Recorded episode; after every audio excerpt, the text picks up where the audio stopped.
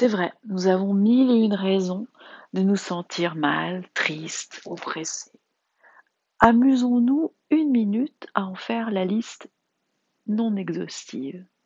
La Terre ne va pas bien, elle a trop chaud, et nous aussi on a chaud, et aussi froid. On hésite à chauffer, on redoute, on a peur de la prochaine facture. Ce n'est pas une peur infondée.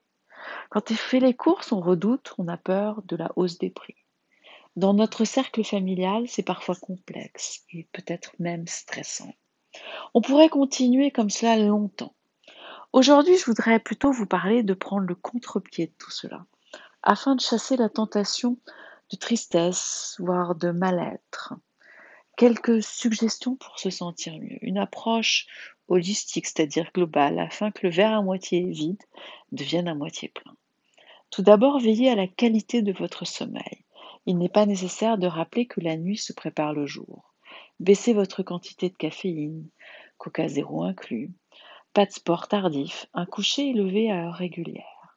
Une alimentation équilibrée et variée est aussi nécessaire. Pas de régime alimentaire draconien. Votre cerveau a besoin d'énergie pour ne pas aller vers des idées sombres. Entretenez votre capital physique. 150 minutes hebdomadaires de sport. La marche n'est pas inclue dans ce total. Et elle est aussi nécessaire de façon quotidienne. On n'oubliera pas les interactions sociales, tellement importantes pour la santé mentale.